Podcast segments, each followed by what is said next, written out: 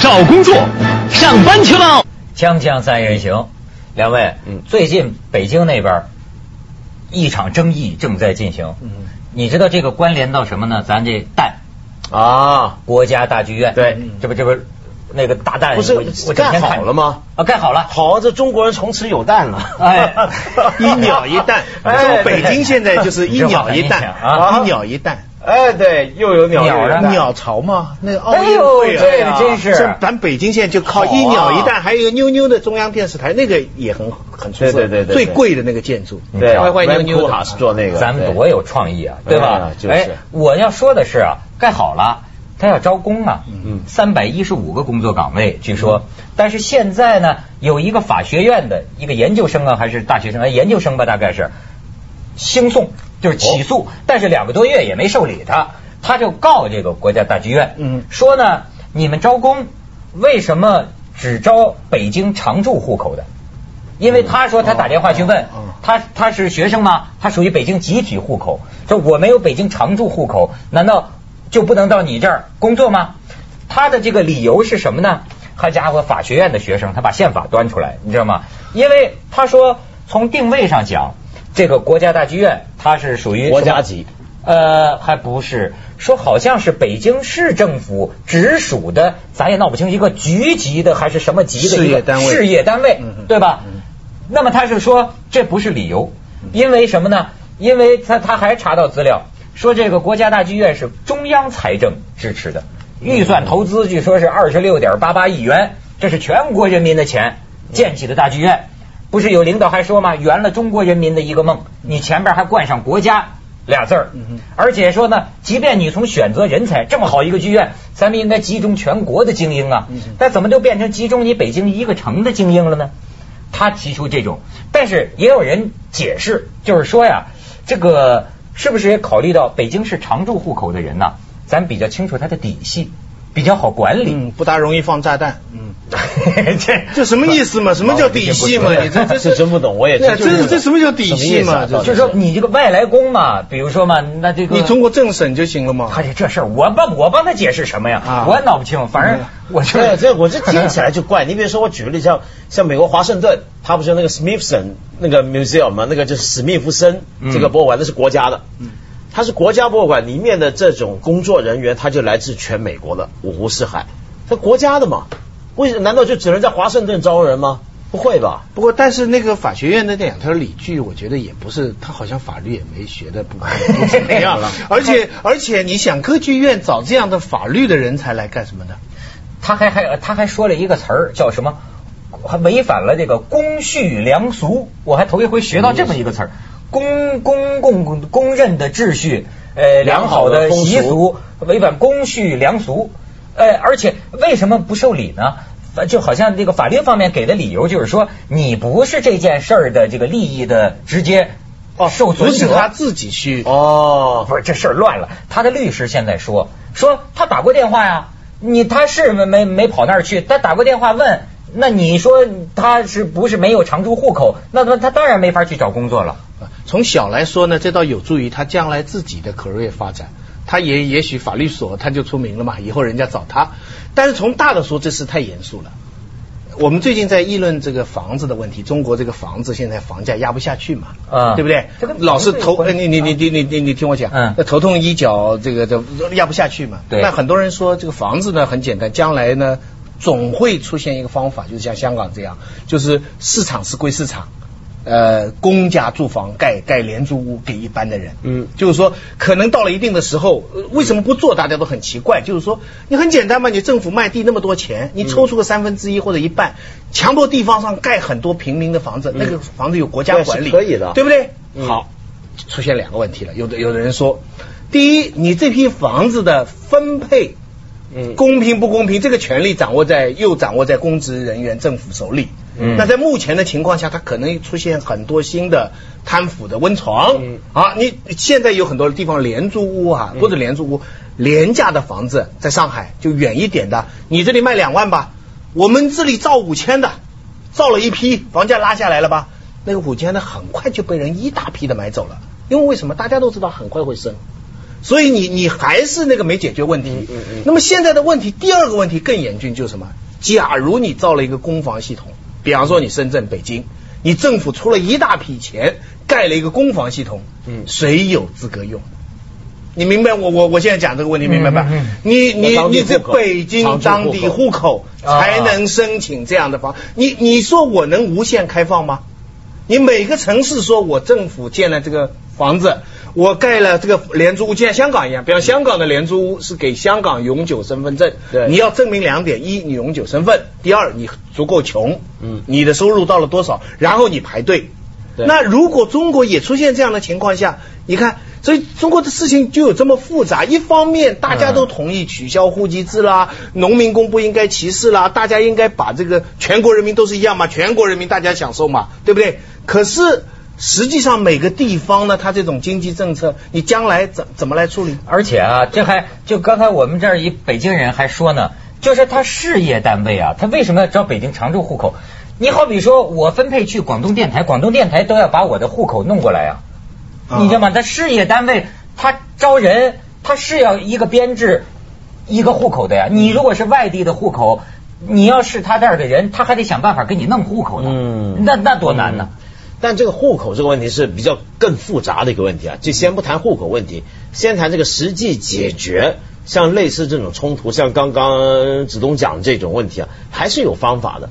比如说像欧洲或者美洲都有一些国家，它有公共房屋、廉租房屋，那这个房子它怎么办呢？第一，像香港这种制度啊，呃，我们是不能够让它出现你一买之后，然后立刻卖，然后去赚钱这样的机会的。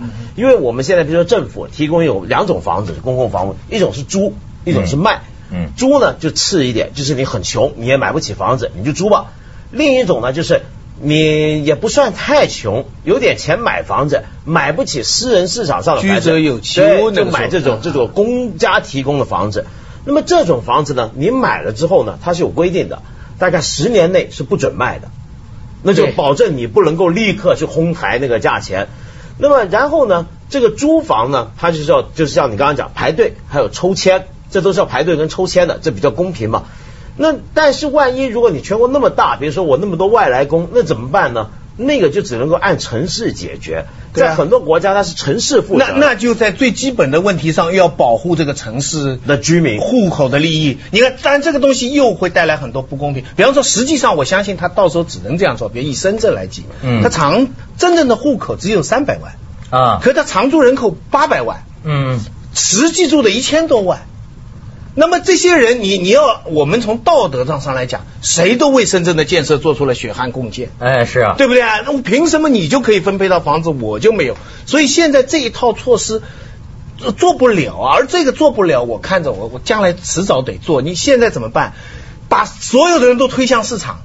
从农民工就中国现在据统计，城市里边私人拥有房子啊，百分之八十，这全世界最高的。啊，怎么可能？对啊，就全全世界没有，你欧洲啊、美国都只有一半的人买房。中国为什么会出现这样情况？就是因为以前他把公家分配的房子。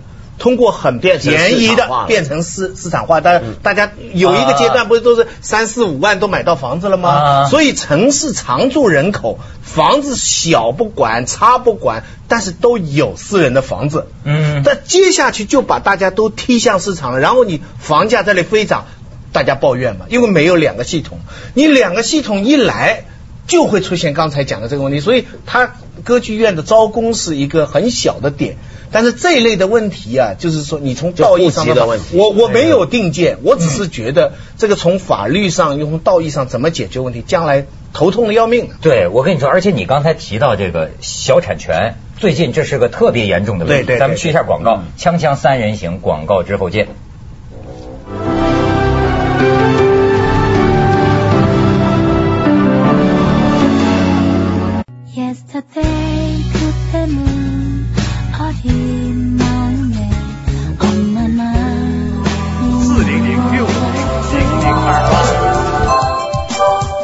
字不一定准确，听他们瞎说的，说是在北京郊区啊，这个小产权的房子一千万平方米，就是很为数众多。你知道什么叫小产权呢？我最近才学习了一下，就是那个农村嘛，它这个土地是归农村集体所有嘛。对对那么，那么这个土地如果作为商品房用途呢，那先要经过国家嘛，先要经过国家确定，履行一道程序，这个可以做房地产开发对，然后房地产商接手盖楼，这样再卖商品成本房，就很高对吗？啊。对。但是现在很多人，你那个北京那房价买房子多冤呐，太贵了嘛，贵了他没办法，尤其真的有些人是买不起啊。啊，他就怎么办呢？直接跟村里打交道，村里也挣钱。村里就是说我这儿这个集体产权是二十五年呢，还是三十年呢？只有这么多年，但这么多年也够了，是吧？等于是租这块地给你啊，算租也好，算反正算买也好反正这村里就允许你那儿盖房子。这个合约啊，没有经过什么呃法律效力的，就写个纸就行了。但是呢，他实实在在的能盖这么一个房大房子，而且我听他们讲啊，说你这么盖一个房子，你就知道这房地产商他赚了多少钱。对，就盖一个房，因为他自己盖了一回，他知道了，哎呦，这么便宜，原来就能盖起一个房子。你说，可是现在呢，为什么遗留一个问题啊？现在国家好像好多专家都在说说这事儿怎么办呢？你要说它合法，它不合法，对吧？可是你怎么办呢？你你你这个牵涉到的这个这这些人，看你依据什么法。因为如果是城市的这个房产的管理的这个法哈，嗯你管的是城市的国家的地，你管不到农村的集体的地，所以理论上他农村集体他有权决定把地租给谁，他没违法。任志强跑出来说了，可以用房地产管理法来限制他，意思就是说，你这个地，我我我们这几个农民哈，我们把地租给梁文道哈，嗯我们没违法。但是问题是我们不是私下租给他，我们是通过买卖的方式，那中间也有广告啊，这个买卖呢就违反了房地产管理法。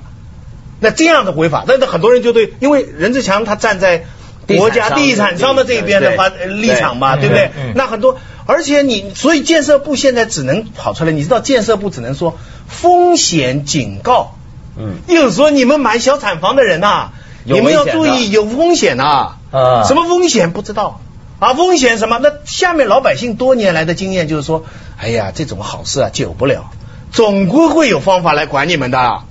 而呃，你知道北京，我们不讲全国，单单一个北京，真的国家用地的面积只有百分之十几，嗯百分之八十几是集体用地，你你管哪儿去？香港为什么楼价这么深啊？因为香港是死的，大家都知道。第一，所有的地，哪怕一块乡下的地，没有政府的方法，它是卖不掉的。对所以你买下来又都是你的，白纸你交税就可以了。嗯中国两面都是。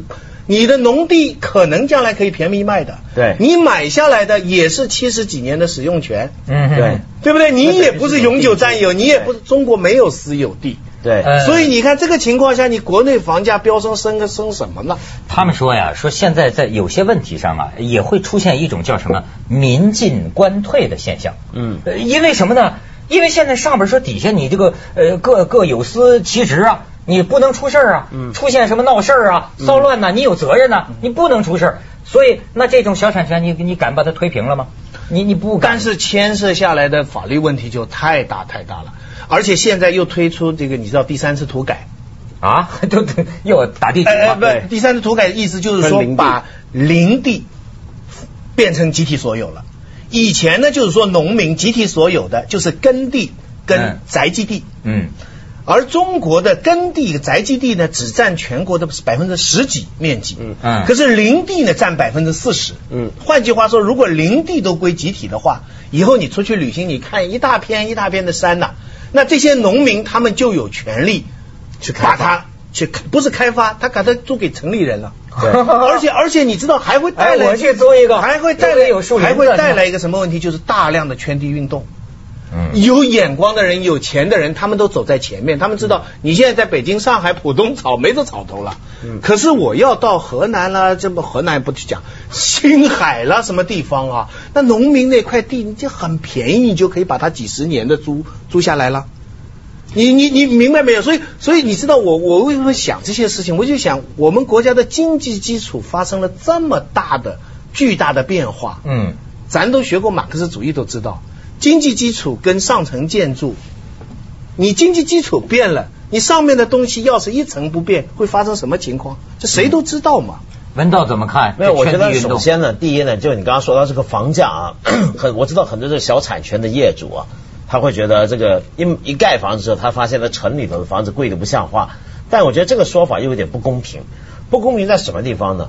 从来在一个现代的很市场经济很发达的大城市里面，决定一个房价贵或者便宜的，不是靠直接成本不是靠直接成本，绝对不是靠人工，也不是靠用的物料，也不是靠什么装修，是靠什么黄金律的三个字，就是位置、位置跟位置。location，嗯对，就看它在什么位置。嗯你跑到农村的小产权，那当然便宜，对不对？你同样的房子，你比如说要是放在这个二环内，嗯那就差差很远，这是位置决定一切。那么，但是问题是，这个东西，这个位置啊，就有一个问题，就现在中国，比如说位置好的地，是不是一定比位置不好的地，这个地价卖出去的时候，政府批出去的时候，是不是一定也赚得更多呢？是不一定的。现在奇怪在这个地方，就是说中国的这个土地啊，比如政府要批地给开发商、给发展商，它这个批出去的这个程序不完全市场化，嗯，这才是问题。近年来是越来越市场化，近年来才开始好了。你如果这个东西不市场化，第一，那里面可能有很多的问题；第二，这就很不公平，对不对？你要如实反映市场价格，你要完全市场化去拍卖啊，去怎么样？那么然后你再说到最后，这个说到这个呃呃呃圈地这个问题啊，这个问题是什么呢？就是说你如果现在圈地的人多了。比如说，现在中国的中产阶级膨胀了，很多人啊，像你刚刚一听，你就说，哎呀，你要去找个林子 圈起来，对呀、不会，其实去的都是商人，对都是都是很有投机、很有眼见的这些人。对，那么这些人出去圈一圈之后啊，就会形成什么？就中国这个地主这阶级就重新出现。嗯嗯嗯，有地主，有现在我们要确保私有产权，呃，这就发生一个很大的一个政治变化。你知道过去英国，这种我们说英国为什么慢慢的会出现这个大宪章、光荣革命，就贵族联合起来逼这个国王交权，关键就在这，就是很多贵族他们掌握自己的封地，有自己的财产，嗯。确保了私产，这时候国王再逼他们干什么事儿，要征收什么事儿，我要收你的钱，收你的地，大伙就不干了，嗯。我就起来包围国王了。你哎不行，你不能这么搞。英国的民主政治其实是这么来的，就是地主去瓜分国王的权利。现代的民主政治的基本观念讲人权什么，它的基本权在私有产权上。嗯你确定了一个人有私有产权，他就有很强的权利意识。我要保护我这个东西，你不能来随便碰我，你不能怎么样，这是我的根。但是你们也不要忘了，我们伟大的人民也不是贵族，我们伟大的党也不是国王。对我我 我一切都会好的。去广告吧，锵锵三人行，广告之后见好。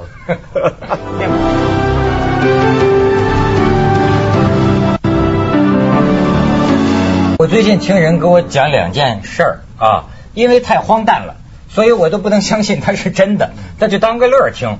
没有我去哪儿出差，那旁边跟人说说我们这儿啊，什么叫怎么卖房子，你知道吗？